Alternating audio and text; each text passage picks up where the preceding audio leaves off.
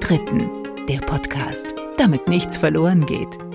Herzlich willkommen. In diesem Podcast spreche ich mit Menschen ab 70 über ihr Leben.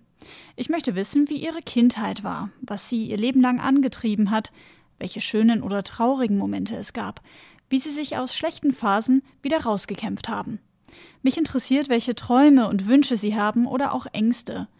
Ich möchte, dass diese Menschen ihre Lebenserfahrung mit euch und mit mir teilen, damit wir für unser Leben etwas mitnehmen können und vor allem damit von diesen einzigartigen Geschichten nichts verloren geht. Mein heutiger Gesprächspartner ist Hans-Martin Stüber. Er ist zum Zeitpunkt dieser Aufzeichnung stolze 86 Jahre alt. Hans-Martin kommt 1933 in Koblenz auf die Welt. Er hat eine ältere Schwester und einen älteren Bruder. Wir sprechen über seine Kindheit, die insbesondere geprägt war von diesem einen Tag im April 1944, als die Uhren plötzlich stehen blieben. Herr Stüber ist begeisterter Segelflieger und er war Militärpfarrer. Er erzählt mir, warum ihn gerade diese Zeit sehr stolz gemacht hat. Seit 62 Jahren ist er mit seiner Frau Brigitte verheiratet. Beide mussten den tragischen Tod ihres erstgeborenen Sohnes verkraften. Auch darum wird es in dieser Folge gehen. Seine Frau sitzt während unseres Gesprächs im Hintergrund auf einem Sessel. Sie hat Demenz, hört aber sehr aufmerksam zu, während Hans Martin von seinem Leben erzählt. Ein Leben, das vor allem durch eines bestimmt war: seinen Glauben an die Menschlichkeit. Vielen Dank an meine Kollegin Nadja, die mir Herrn Stüber für den Podcast empfohlen hat. Hallo und herzlich willkommen zu einer weiteren Folge von Die Dritten der Podcast. Mein Name ist Sabrina Andorfer und heute darf ich zu Gast sein bei Herrn Hans-Martin Stüber. Er ist 86 Jahre alt, wohnt aktuell in Gerolstein und ich freue mich sehr, dass Sie heute Zeit für mich haben, Herr Stüber. Ja, aber gerne. Wir, das muss man auch dazu sagen, haben uns noch nie vorher getroffen. Wir haben uns gerade vor einer halben Stunde zum ersten Mal begrüßt, haben ein, zwei Mal miteinander telefoniert. Und ich habe mich gefragt, Herr Stüber, welches Ereignis aus Ihrer Kindheit Sie denn am allermeisten geprägt hat für Ihr späteres Leben? Da kann ich ganz eindeutig sagen, am meisten hat mich geprägt der Krieg. Ich war sechs Jahre, als der Krieg anfing. Das war für uns Kinder, Schulkinder, Abenteuer hoch drei. Und da unsere Wehrmacht so glorreich überall siegte, machten wir auch weiter keinen Kopf. Äh, wir spielten nicht mehr Indianer, wir spielten Krieg. Naja, manchmal kam ich mit den anderen nicht so mit. Da war es ganz einfach, dann spielte ich halt eben verwundet und dann haben mich die anderen geborgen. Und wenn ich gar keine Lust mehr hatte, da habe ich tot gespielt. Aber das prägte uns. Aber das war noch alles Spiel. Meine Kindheit hörte auf, kann ich ganz genau sagen, am 22. April 1944 um 20.10 Uhr. Warum genau diese Uhrzeit? Die stand auf der Normaluhr der Dresdner Bank, in der mein Vater eine Dienstwohnung hatte. Die Uhr blieb stehen, als die Bomben fielen. Ich stand auf der Straße und habe die Pulks beobachtet, die zurückkamen. Von Nordosten her kamen sie und drehten über dem deutschen Eck auf Westkurs. Und die letzten Pulks drehten nicht auf Westkurs. Und es kamen so Rauchfähnchen runter und ich schrie noch, hurra, da sind welche abgeschossen. Und ein Fronturlauber schrie, hau ab, es wird ernst. Und dann fing es auch an zu wummern. Und da bin ich gerannt. Und ich wusste genau, ich muss mich hinlegen. Aber meine Beine sind gerannt, zum Glück. Sonst wäre ich gar nicht mehr da. Dann kam ich nach Hause in den Keller. Gerade noch soeben in die Luft des Keller geschlüpft, ehe die Türen zugemacht wurden. Und dann schlug mein schlechtes Gewissen. Ich war nämlich alleine. Meine Eltern, meine Schwester und eine Schwägerin meiner Mutter waren spazieren und kamen nicht mehr zurück wegen des Alarms. Sie hat mich angerufen, geh mit der Tante, die war 87 Jahre alt, geh mit der Tante von Mutter in den Keller. Und ich habe gesagt, ach was, sind doch bloß Rückflüge. Der Drahtfunk sagt, sind immer Rückflüge. Drahtfunk ging so über Draht, damit nicht mitgehört werden konnte auswärts. Okay. Dann bekamen wir immer die Luftlagemeldungen. Ja, und dann schlug mein schlechtes Gewissen im Keller. Und dann habe ich mich schließlich, als wieder krachte und die alten Männer, die die Kommandogewalt im Keller übernommen hatten, mal selber sich wegduckten, da bin ich ganz schnell rausgeschlichen. Auf der Kellertreppe ich mal, bin ich nochmal stehen geblieben, wie es wieder krachte. Und dann bin ich raufgerannt und rannte nur durch Glasscherben und Staub. Und dann guckte ich zum nicht mehr verglasten Fenster raus und sehe unser Dach brennen und renne in die Wohnung rein. Die Türen standen alle sperrangelweit offen. Ja, wo ist die Tante meiner Mutter? Ich ins Wohnzimmer, da hatten wir in den Ecken Wandschränke, kam sie mir aus einem dieser Wandschränke äh, staubbepudert, mit Glassplittern übersät entgegen und sagte, Bübchen, was war das denn? War das ein Gewitter? Ich wollte mich gerade ans Fenster setzen und da kam ein Blitz.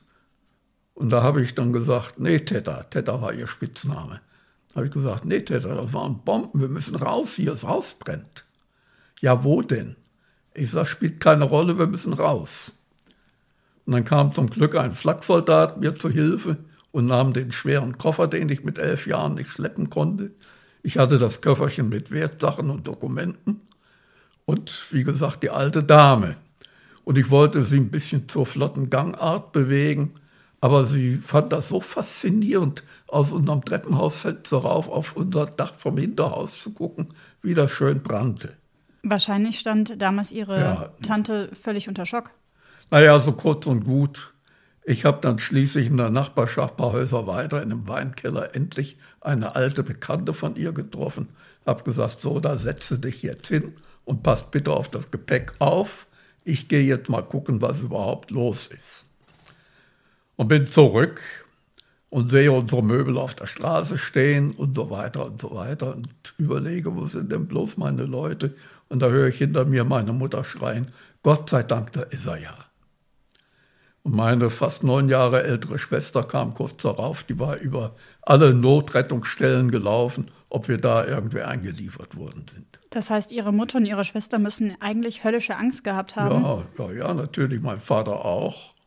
Mein Vater hat Plünderer aus dem Haus gejagt. Was hat er aus dem Haus gejagt? Plünderer. Es hingen zwar überall rote Plakate, wer plündert, wird mit dem Tode bestraft, aber erst wurde mal geklaut wie die Raben. Mhm. Wir müssen noch mal einmal zurückspringen, Herr Stüber. Sie haben vorhin einen Begriff ähm, erwähnt, der mir jetzt nicht geläufig ist.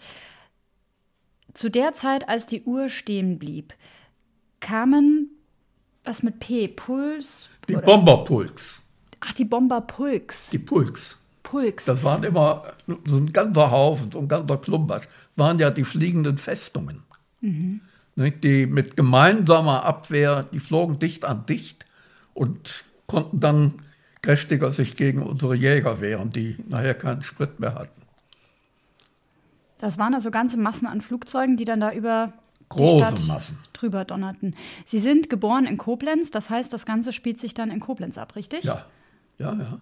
Wie ging es danach dann für Sie und Ihre Mutter, Ihren Vater und die Schwester weiter? Ja, also unsere Wohnung wurde nochmal äh, renoviert. Und da habe ich noch ein anderes Erlebnis gehabt. Bei der Stuckateurkolonne war ein Russenmädchen, eine Weißrussin, 19 Jahre alt. Maria hieß sie. Und ich kann diese Maria eigentlich nicht vergessen. Warum? Äh, sie war ein geplagtes Menschenkind. Sie musste außer der Arbeit bei uns, musste sie äh, ins Lager, verlaust, verwandt, verdreckt und keine vernünftige Verpflegung, nur Wassersuppe abends. Und eigentlich ja einer der, der Vorarbeiter sagte meiner Mutter, als sie die Maria fragte, Maria, hast du Hunger? Und sie zögerte. Sagte Frau Stüber, Sie dürfen mit Fremdarbeitern nicht sprechen. Da hat meine Mutter Kess gesagt, wenn Sie mich anzeigen wollen, dann können Sie mich ja anzeigen. Ja, ich musste Ihnen das ja nur sagen. Und dann hat Maria bei uns, die Arbeiter haben weggeguckt, erstmal was zu essen bekommen. Und Maria war nachher, da habe ich Lungenentzündung bekommen, da war sie sogar fast mit Duldung des Vorarbeiters so ein bisschen meine Pflegerin. Weil sie sich dann um sie gekümmert hat und sie wieder gesund ja. gepflegt hat. Ach, ich höre sie heute noch. Hans, was wollen du? Wir haben sie sogar verbotenerweise bei Alarm mit in den Luftschutzkeller genommen. Die durften ja nicht in den Luftschutzkeller, die sollten ja ruhig draufgehen. Maria ging mit runter und kümmerte sich um mich, lungenentzündeten Knaben, und hielt vernünftigerweise den Mund. Dann konnte keiner ihren russischen Akzent hören und keiner konnte rummeckern. Ihr Vater war Professor in Minsk an der Universität und sie studierte dort. Und auf dem Weg vom Hörsaal nach Hause wurde sie auf der Straße weggekrallt, in Zug gesteckt, nach Deutschland geschafft. Sie wusste nicht, was mit ihren Eltern ist, sie wusste nicht, was aus ihr wird und ich weiß auch nicht, was aus ihr geworden ist. Aber Maria kann ich nicht vergessen. Da habe ich gesehen, auch Feinde sind Menschen. Wenn wir jetzt noch einmal zurückgehen zu dem Ereignis, als Ihre Tante Ihnen entgegenkommt, mit den Splittern ja. übersät, wahrscheinlich blutig und staubig. Glück gehabt. Was macht das mit Ihnen oder was hat das mit Ihnen später im Laufe der Jahre gemacht, dieses Bild aus dem Krieg? Ja, eigentlich, äh, wenn jemand Hilfe brauchte, genau hinzugucken und zu überlegen, was kann ich tun. Und das war ja von Fall zu Fall verschieden, was ich tun kann meine, ich habe nachher als Militärfahrer bei der Bundeswehr ausführliche Lehrgänge bekommen. Ich war kein Soldat, war auch kein Offizier. Ich war Zivilbeamter der Bundeswehr, aber stand unter dem Schutz der Genfer Konvention. Das heißt, ich hatte einen Kampfanzug und eine Rotkreuzarmbinde mit violetten Streifen, Symbol für Seelsorgepersonal. Und da hatten wir einen sehr ausführlichen ersten Hilfe-Lehrgang an der Sanitätsakademie der Bundeswehr in München, weil es ja schlecht geht. Im Falle eines Falles sieht einer die Rotkreuzarmbinde und schreit, Sani, hilf mir. Und dann gehe ich hin, Entschuldigung, ich bin Pfarrer, ich kann leider nichts machen.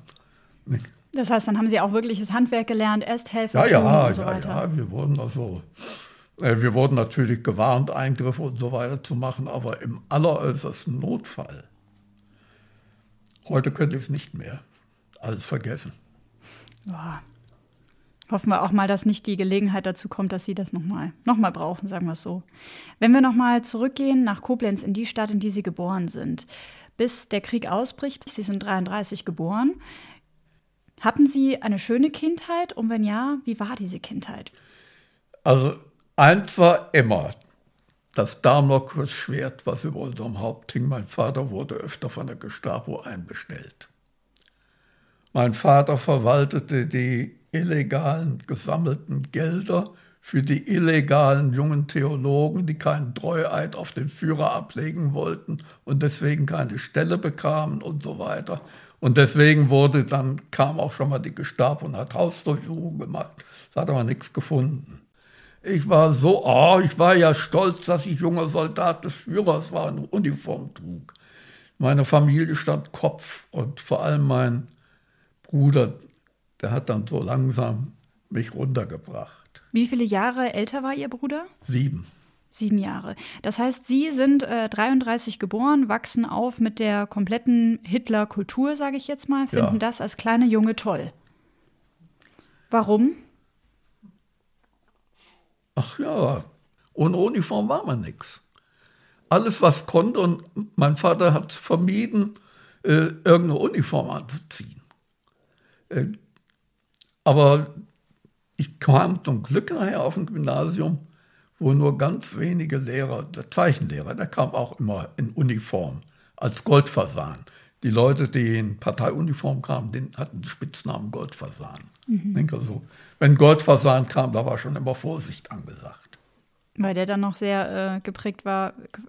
Und bei uns zu Hause, wie gesagt, meine älteren Geschwister, mein Bruder, du altes Quatschmaul, halt ja den Mund. Du bringst uns alle in Teufels Küche, dann landen wir noch im Konzertlager. Das war der Spitzname für KZ. Das Konzertlager war der Spitzname für KZ. Ja.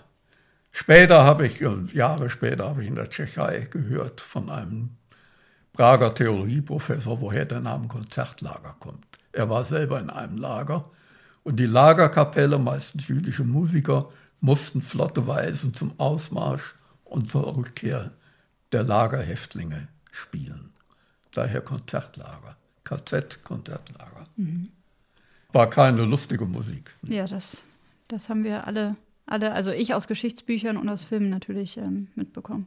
Ich war Wenn so unheimlich begeisterter Pimpf. Und deswegen, ich, ich war ja ein Quatschmaul als kleiner Kerl.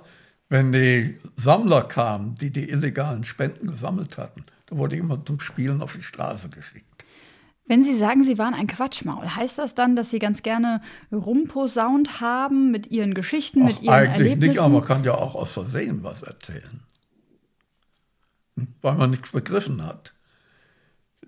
Ich wurde halt eben schon mit fünf Jahren immer geimpft. Sei vorsichtig, halt ja den Mund. Um Himmels Willen, halt den Mund. Äh, und man kann sagen, ich bin mit Angst aufgewachsen. Die Angst auch meiner Eltern, vor allem meiner Mutter, war zu greifen. Meine Mutter hatte immer Angst, dass mein Vater einkassiert wird. Was hat das mit Ihnen gemacht? Ja, ich habe auch Angst gehabt. Klar. War so. War nichts von unbeschwerter Kindheit, abgesehen von den Spielereien auf der Straße. Und nachher, als die Bomben fielen, meine Güte, also ich wundere mich selber, wie ich da einiges gemanagt habe mit elf Jahren. Was meinen Sie damit? Unser Gepäck und unsere Wertsachen im Auge behalten und, und, und, und. Und meine Mutter war nun inzwischen auch schwer krank, schwer herzkrank. Und dann wurde mein Bruder 1944 eingezogen. Und nach dem ersten Angriff wurde er beurlaubt, uns zu helfen. Und er hat gesagt, geht um Gottes Willen in den Keller. Was ich in Frankfurt gesehen habe nach dem Bombenangriff war grauenhaft. Geht um Gottes Willen bei Alarm in den Keller. Und an diese Worte haben Sie sich dann erinnert? Ach ja, schon, aber äh, auch nicht gerade mit guten Gefühlen in unserer Nachbarschaft ist im Keller verschüttet worden und das Hauptwasserrohr ist geplatzt und die Leute sind alle im Keller ertrunken.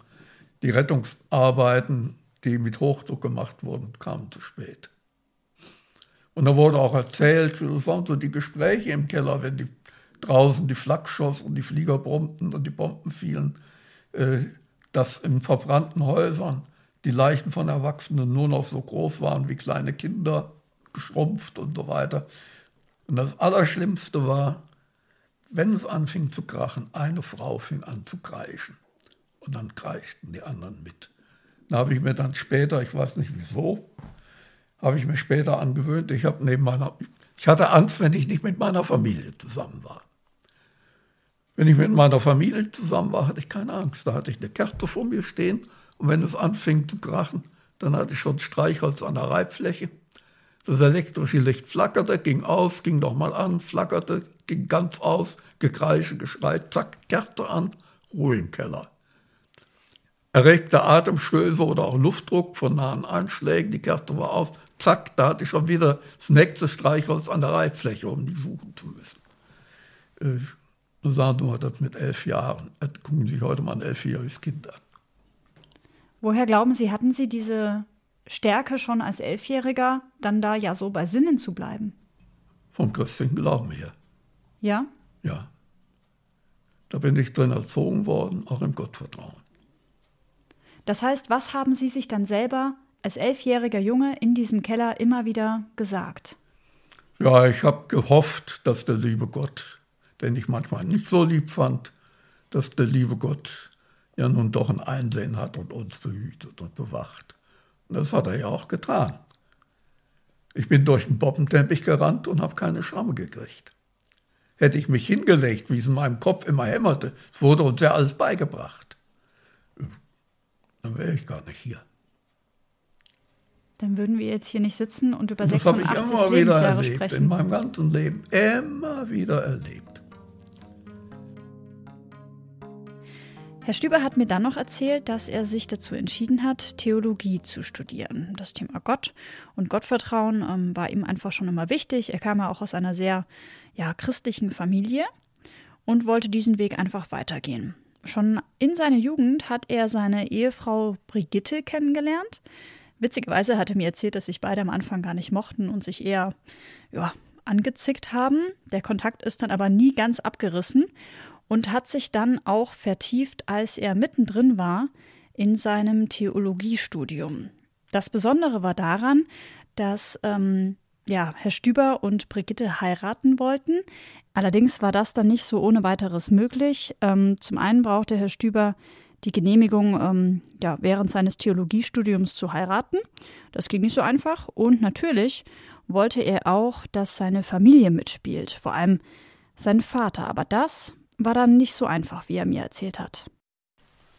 Da habe ich meinem Vater gesagt, da kannst du reden, was du willst. Kannst mir rausschmeißen.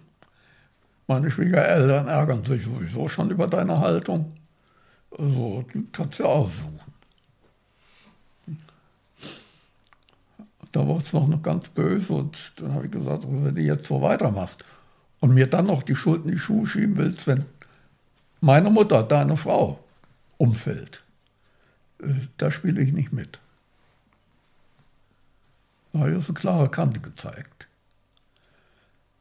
Und ich habe dann auch tatsächlich ein halbes Jahr vor meinem zweiten Examen äh, die Heiratsgenehmigung bekommen und sobald es ging, haben wir geheiratet. Und mit und das ihrem war für mich, na, mein Vater meinte, dann würde ich bestimmt das zweite Examen nicht bestehen. Da habe ich gesagt, bin, bin ich denn bescheuert zu heiraten und dann nur hier stehen bleiben bei einem Taschengeld von 120 Mark? Wie stellst du denn das vor? Ich will mein Examen machen. Ich will weiterkommen. Ich will den Leuten predigen können. Wie hieß denn Ihr Vater? Mit Vornamen? Friedrich. Hat Sie das sehr verletzt, Herr Stüber, dass Ihr Vater Friedrich Sie damals so behandelt hat? Das hat uns beide ziemlich verletzt. Aber als mein Vater mit knapp 90 Jahren starb, meine Schwester rief mich an, da war, äh, hatte ich Fahrkonferenz in Trier, da war schon, war schon hier in Gerolstein. Äh, rief sie an, der Vater liegt in Koblenz im Kimberhof im Sterben. Da habe ich dem Superintendenten, also dem Chef, gesagt, so, mein Vater liegt im Sterben. Wiedersehen, ich fahre jetzt nach Koblenz. Und da bin ich sage und schreibe, mein Vater ist Jahrgang 99, er war 87, 88, in einer Stunde von Trier in Koblenz im Krankenhaus gewesen. Können Sie sich vorstellen, wie ich durch die Eise gebrettert bin, durch die Autobahn. Wie lange braucht man normalerweise für die Strecke? Ach, jetzt brauchen wir viel mehr. Und äh, er konnte kaum noch reden, er hatte Krebs und so weiter und so weiter. Ach, da hat er mir so fürchterlich leid getan, wie er da so elend lag. Da habe ich ihn in den Arm genommen und habe gesagt, Vater, wir haben es nicht leicht gehabt miteinander, aber machen wir doch einen Strich drunter.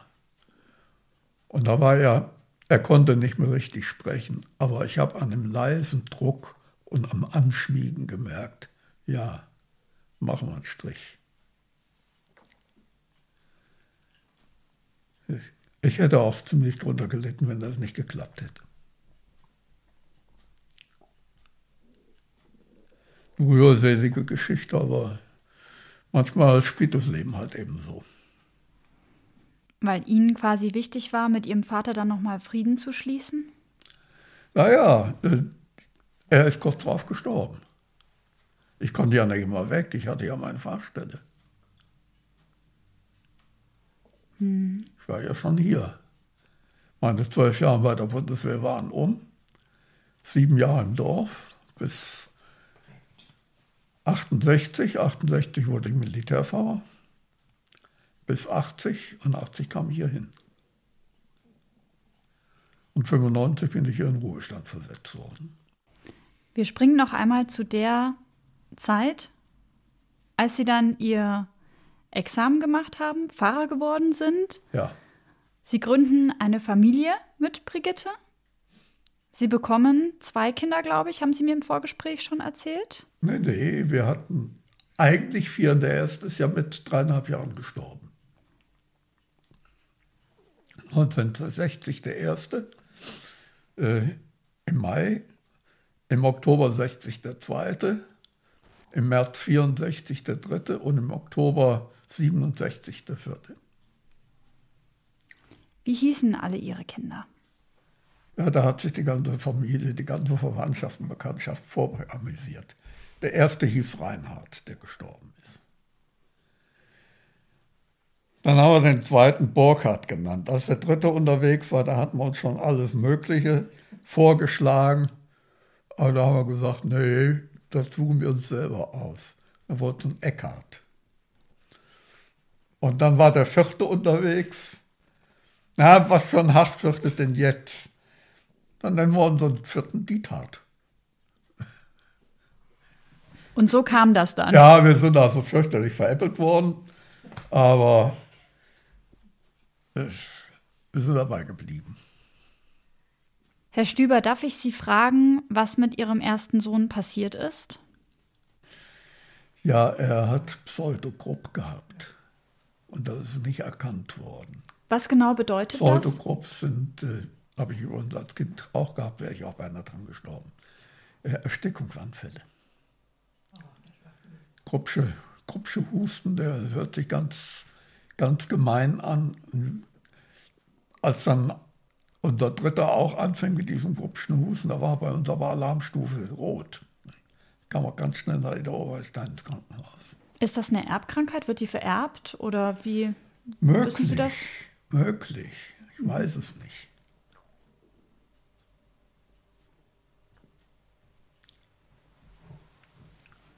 Und das heißt, Reinhard, Ihr erster Sohn hatte diese Erkrankung? Ja, der ist dann mit. Wie war das jetzt? Ja, ein, er ist 60 geboren und am 4. Advent 63 gestorben. Auf Heiligabend 63 wurde er beerdigt. Und von da an waren wir eigentlich in unserer, das muss ich sagen, in unserem Dorf, in unseren beiden Dorfgemeinden voll drin. Da haben wir auf einmal unglaubliche Beweise von Liebe und Anhänglichkeit und Freundschaft bekommen.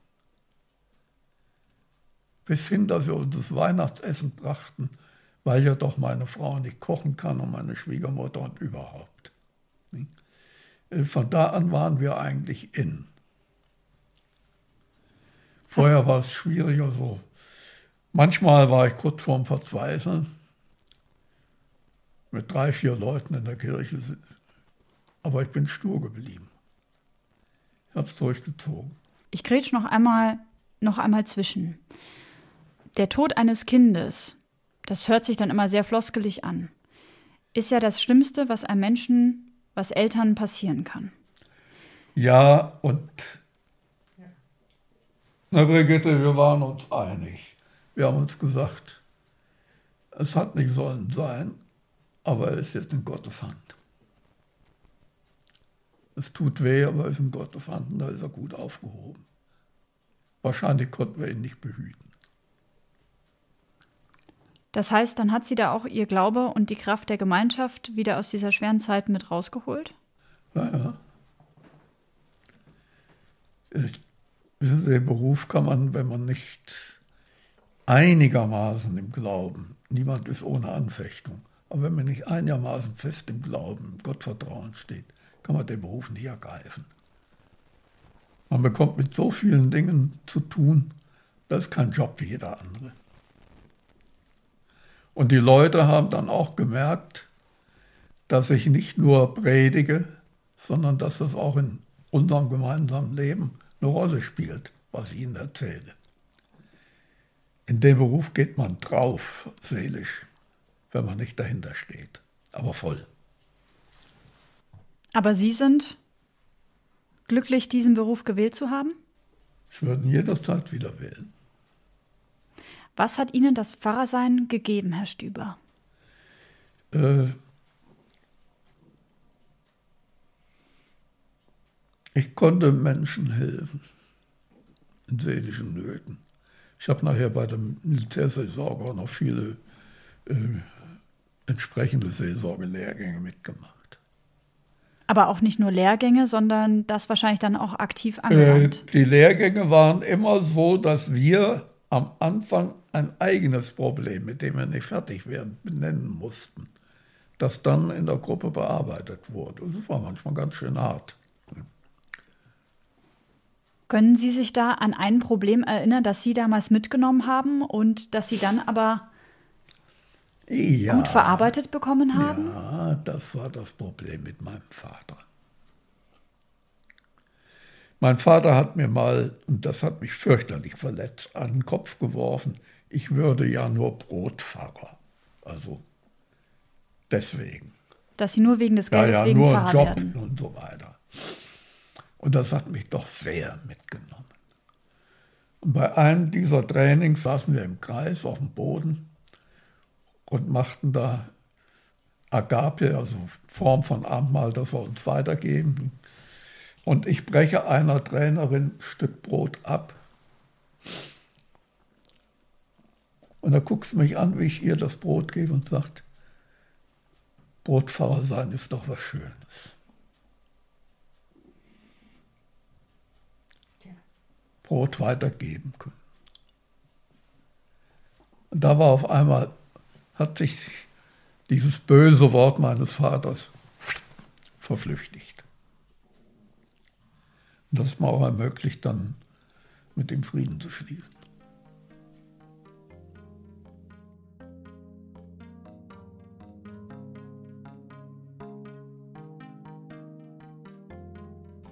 Herr Stüber, die Zeit als Militärpfarrer die hat sie, glaube ich, auch sehr geprägt und die haben sie ja sehr genossen, würde ich fast schon sagen. Warum? Ja, also erst hätte ich jeden ausgelacht, der mir gesagt hätte, ich würde Militärpfarrer. Nur ich wollte nach fast als acht Jahren auf dem Dorf in eine andere Arbeit gehen.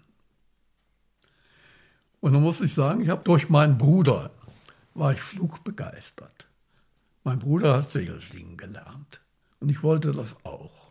Das heißt also, durch Ihren Bruder, der dann später im Krieg gefallen war, waren Sie flugbegeistert? Ich war flugbegeistert bis zum geht nicht mehr. Und dann habe ich 1967 äh, habe ich mir einen Traum erfüllt. Ich habe mich beim Aeroclub Ida Oberstein angemeldet für einen Segelfluglehrgang. Und dann musste ich zum Fliegerarzt nach Birkenfeld und der hat mich so untersucht. Ich habe ihm nicht erzählt, dass ich 1962 eine schwere Ohren-OP in, in, in Ida Oberstein hatte, dass ich da sogar reanimiert wurde und so. Das habe ich alles. Das spielte mir keine Rolle. Ich habe ja auch nichts mehr gemerkt. Ne? Und, und er hat mit mir so einige primitive Tests gemacht und da habe ich die Tauglichkeit gekriegt. Und da bin ich als Oldie im Jugendlehrgang. Ich lauter jungen Leuten, Teenagern gelandet. Und da war ich nachher so fasziniert.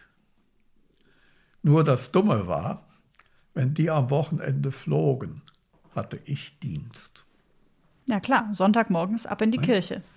Und äh, dadurch kam ich in Ida Oberstein nicht mehr zum ersten Alleinflug. Aber ich habe dann meiner Kirche gesagt, ich würde mich ja gerne verändern. Ich würde gerne eine Stelle gehen, die mit Fliegen zu tun hat. Ja, dann gehen Sie doch nach Büchel in die Militärkirchengemeinde. Ich sage, wie bitte? Ich? Militär? Ja, wollen Sie mal mit dem Dekan reden? Ja, sag ich, das kann ich machen. Der nimmt mich bestimmt nicht. Dann guckt er mich an, so, Sie wollen Militärfahrer werden? Ich sage, ich weiß gar nicht, ob Sie mich gebrauchen können. Ja, wieso denn? Ja, sag ich, ich hätte den Dienst mit der Waffe verweigert, wenn ich gefragt worden wäre. Da guckte mich an und so, was wollen Sie denn, Soldaten? Wollen Sie kriegsmutwillig machen oder wollen Sie den Zuspruch und Anspruch des Evangeliums fragen? Das war letzteres. Ja, da können Sie auch Militärfahrer werden. Ich habe also bei den Soldaten nie einen Hehl draus gemacht, dass ich den Dienst mit der Waffe verweigert hätte. Da haben die glatt gesagt, das spielt überhaupt keine Rolle. Sie sind unser Pfarrer. Sie sollen ja gar nicht Soldat sein. Ach ja, ich wollte natürlich auch mitfliegen. Da musste ich einen Lehrgang mitmachen in Fürstenfeldbruck von einer Woche. Und gleich mein erster Mitflug im Starfighter, wir hätten abstürzen müssen. Wurde mir immer wieder bestätigt.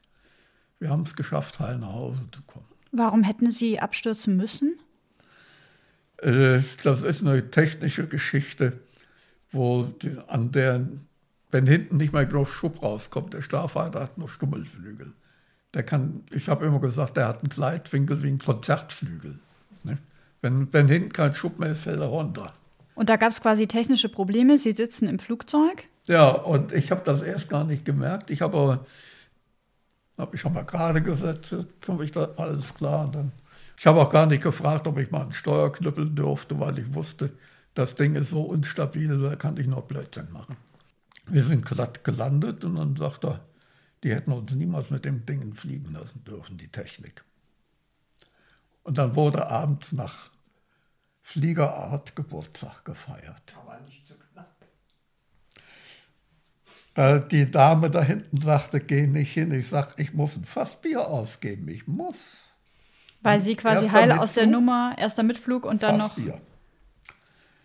Mein Pilot saß da gegen jede Kleiderordnung immer noch in seiner roten Pilotenkombination. Meine liegt oben im Kleiderschrank, brauche ich nicht mehr. Äh, Kopf so rot wie die Kombination. Ich komme und da hatten die anderen mich schon am Kragen. Den Kerl muss man anfassen, der bringt Glück. Wenn Sie noch mal mitfliegen wollen, ich nehme Sie gerne mit, da weiß ich, Scheiß, den kann in die Luft aufeinanderfallen, wir kommen heil runter. Und dann bin ich also abgeschossen worden. Ich kam nach Hause. Welche Schlüsselloch in der Haustür ist denn jetzt das Richtige? Und meine Frau empfing mich schadenfroh. Ich habe doch doch gesagt, du sollst nicht hingehen. Ich sage, ich musste doch. Und jetzt mal Scherz beiseite. In den sieben Jahren, die ich in Bügel war, kein tödlicher Absturz. Sie haben mir, Herr Stüber, im Vorgespräch erzählt, dass es einen Moment gibt aus Ihrer Zeit als Militärpfarrer. Der ist Ihnen ganz besonders im Kopf geblieben, weil er für Sie bedeutet hat, dass die Kameraden dort Sie wirklich, wirklich, wirklich in Ihr Herz geschlossen hatten. Wollen Sie mir diese Geschichte einmal ja, nochmal also erzählen? Also das war eine Geschichte, äh, da schimpfte ein Pilot fürchterlich auf die Kirche. Oh. Äh, er meinte wahrscheinlich die katholische, aber das haben die nicht so genau immer genommen. Ich sage, ja, Mann, jetzt hören Sie mal auf, ich gehöre ja auch zu der Firma. Da guckt er mich an und sagt, äh, äh, Sie sind für mich kein Pfarrer. Sie sind Pilot. Pilots halten zusammen. Dachte ich. Sagen wir, der scheiß Kirche habe ich nichts am Hut, aber Sie sind, und, Sie sind unser Kamerad. Ich war nachher bei einem Marineflieger der Kamerad. Die wussten, wenn ich was sagte, da konnten sie sich drauf verlassen. Und wenn sie mich um was baten, konnten sie sich auch drauf verlassen. Und ich konnte mich drauf verlassen, wenn die was wollten. Ich fand das super. Auch abends saßen wir am Lagerfeuer, die Buddel in der Hand. Dann rutschte schon mal ein Jung an mich ran und sagte, sag mal, Fahrer, ich habe da ein Problem, kannst du mit... Ich sage, na Herr Jung, was hast du denn? Ein anderer wäre vielleicht aufgesprungen, hätte gesagt, was, was heißt das? Wieso duzen sie mich? Ne? Und dann haben wir uns ein bisschen beiseite gesetzt und haben die Sache abgehandelt. Dann haben wir die Bierflaschen aneinander gestoßen und haben Prost gesagt, haben sie das zueinander gesetzt. Das war also genau das, was ich eigentlich wollte. Warum war Ihnen, also warum berührt Sie das so sehr?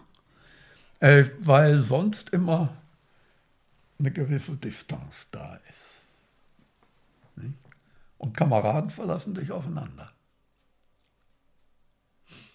Und auf den da oben oder den, der, der da alles meistert, ich, ich habe den nicht angepredigt oder so, sondern sie kamen dann selber schon mal mit auch religiösen Fragen von sich aus. Was ist denn das Wichtigste an diesem Beruf, Pfarrer zu sein? Was haben Sie in all den Jahrzehnten gelernt? Ist es wichtiger zu reden oder wichtiger zuzuhören? Also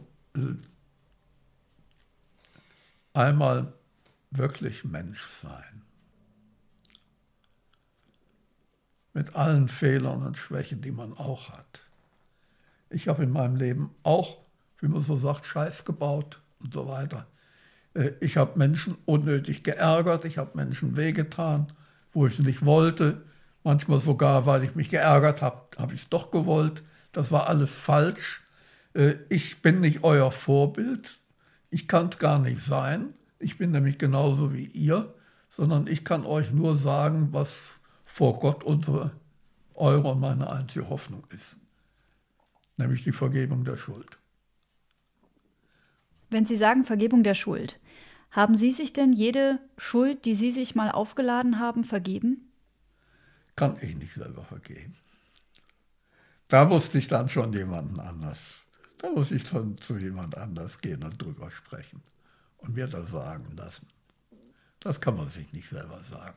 Und vor allen Dingen, also äh, Gott war für mich ja so am, weil als Kleinkind schon fast eine Angstfigur von Vertrauen. Keine Angst und Vertrauen passen nicht zusammen. Und was ist für Sie heute diese Figur? Ja, ich finde, äh, also ich kann ohne Gottvertrauen nicht leben. Und äh, das haben dann, wie gesagt, auch meine Soldaten gemerkt. Ich habe keine frommen Sprüche abgelassen. Wenn ich ich habe sie auch genommen, wie sie sind, wenn sie auf die Kirche geschimpft haben, wie die Rohrspatzen.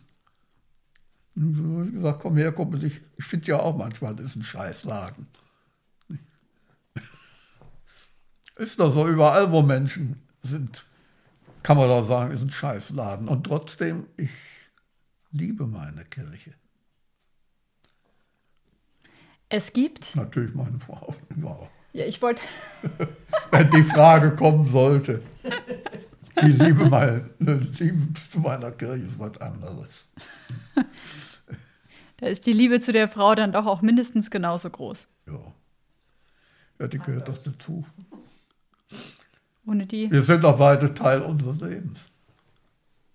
Sie haben sehr viele gemeinsame Reisen wahrscheinlich unternommen. Ja.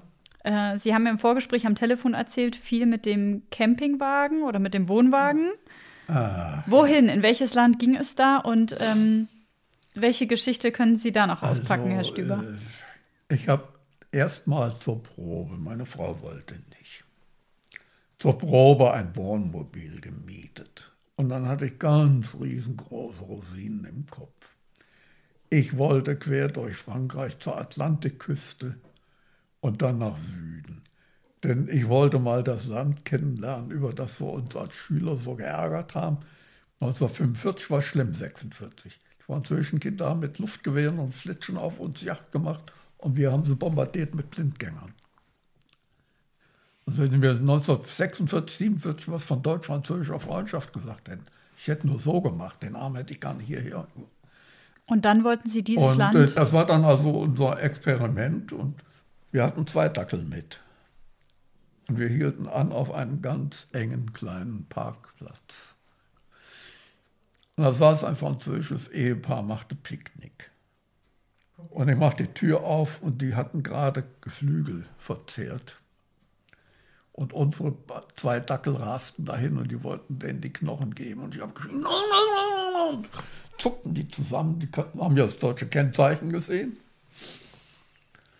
Da habe ich erstmal die Dackel geschnappt, eingesperrt, da bin ich hin, habe mich für, erstens für mein Geschrei entschuldigt, habe ihn zweitens erklärt, äh, muss den Wörterbuch schnell mal eben blättern im Wohnmobil, dass Geflügelknochen für Hunde tödlich sind.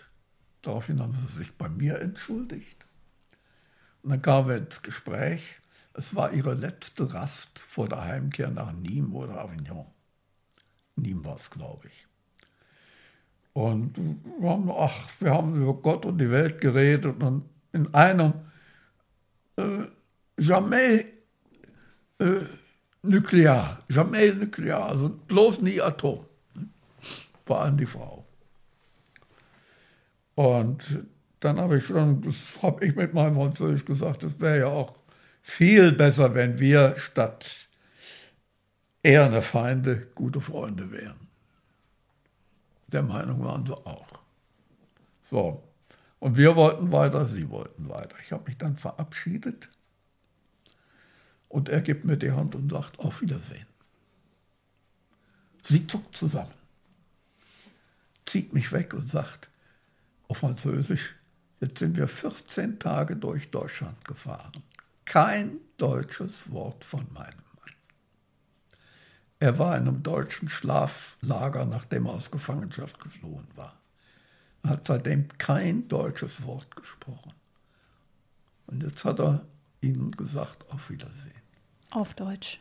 Da bin ich zu ihm hin. Ich konnte nicht anders, wir haben es umarmt. Und ich muss gestehen, kriege ich jetzt noch feuchte Augen, die hatten wir alle beide. Das war für mich ein Schlüsselerlebnis. Natürlich gibt es auch in Frankreich Gauner und Lumpen und die gibt es überall. Warum war das für Sie ein Schlüsselerlebnis, Herr Stüber? Warum berührt Sie das so sehr? Ach, das ist doch diese ewige Geschichte zwischen Deutschland, Frankreich und England.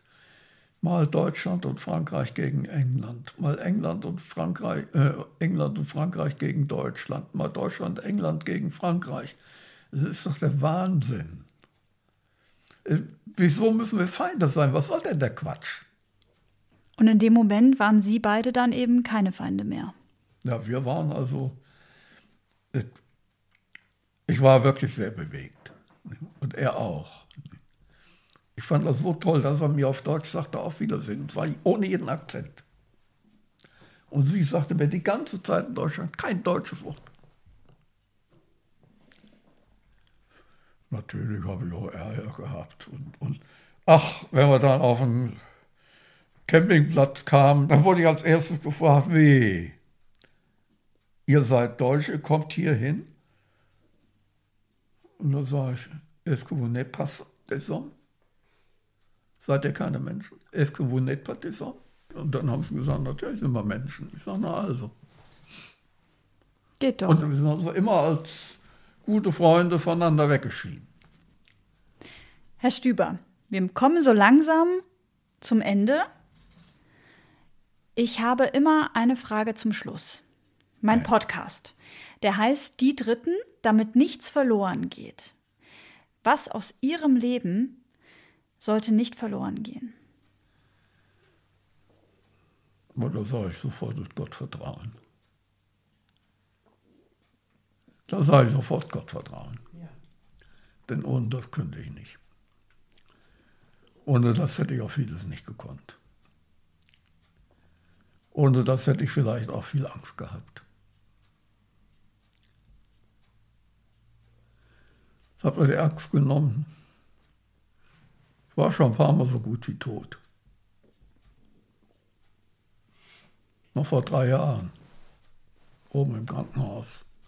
Nahtoderlebnis. Ich habe mich so wohl gefühlt wie nie, keine Angst und nichts mehr. Und dann wurde es dunkel.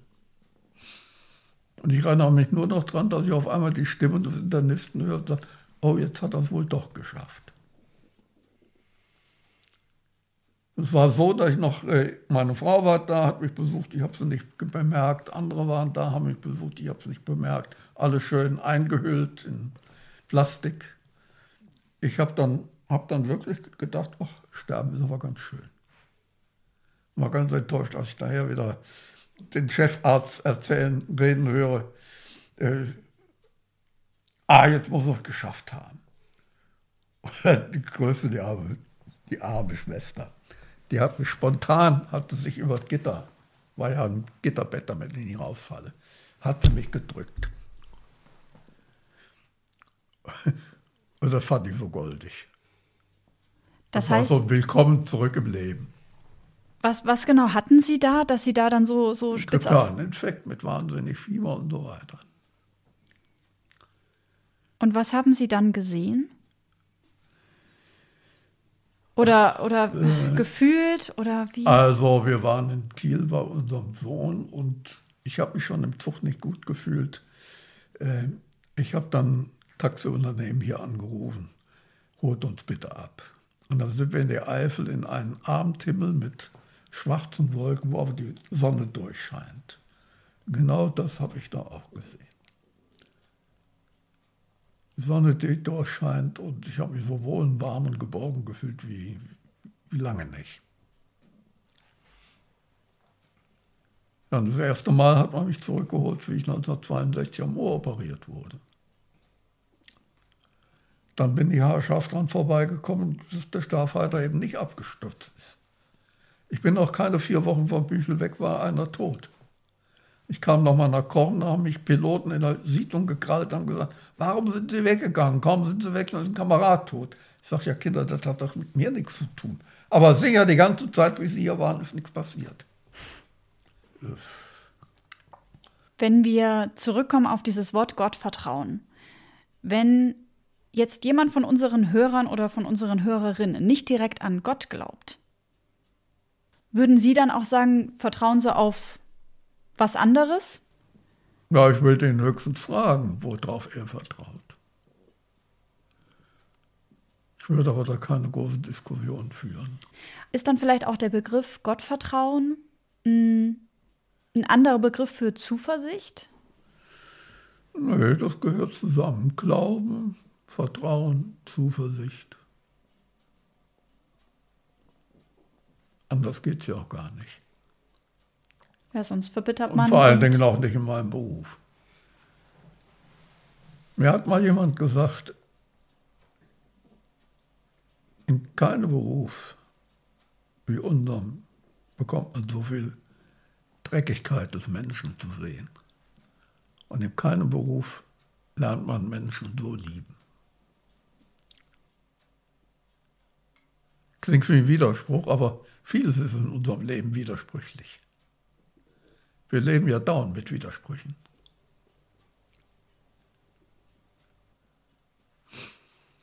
Auch ich lebe mit Widersprüchen, meine Frau lebt mit Widersprüchen, sie. Wir leben alle irgendwo mit Widersprüchen. Dass man das eine tut, aber das andere meint, fängt ja damit schon an. Ja, damit fängt an. Aber äh, wenn für mich der, der, Glaube nur in zehn Geboten bestehen würde, würde ich sagen, ach du lieber Gott, da ich schlecht. Ich habe dann bei den Soldaten gesagt, Leute, ich habe genauso schlechte Karten wie ihr. Das ist der Boden, auf dem ich stehe, einen anderen habe ich nicht. Und der Boden wackelt einem ja manchmal ganz gehörig unter den Füßen. Bei Schicksalsschlägen, bei Krisen und so weiter bleibt da keinem erspart. Auch keinem Pfarrer. Aber am Ende fangen sie dann sich immer wieder Stück für Stück und stehen am Ende dann doch wieder fest auf diesem Boden. Ja, manchmal war es nicht immer einfach, aber der lässt mich nicht los. Selbst wenn ich sagen würde, ich habe die Schnauze voll. er lässt mich nicht los. Herr Stüber, vielen, vielen Dank für diesen schönen Nachmittag und dieses ja, spannende und intensive Gespräch. Ich hoffe, Ihnen hat es ein bisschen Spaß gemacht. Jo. Oh, das ist gut. Mir hat es auch Spaß gemacht. Wenn ähm, ihr noch irgendwelche Fragen habt an Herrn Stüber ähm, zu dem Podcast generell, wenn ihr Feedback loswerden wollt, dann schreibt mir gerne eine Mail an die dritten Podcast at outlook.de oder schaut bei Instagram vorbei unter die Dritten der Podcast. Herr Stüber, vielen, vielen Dank.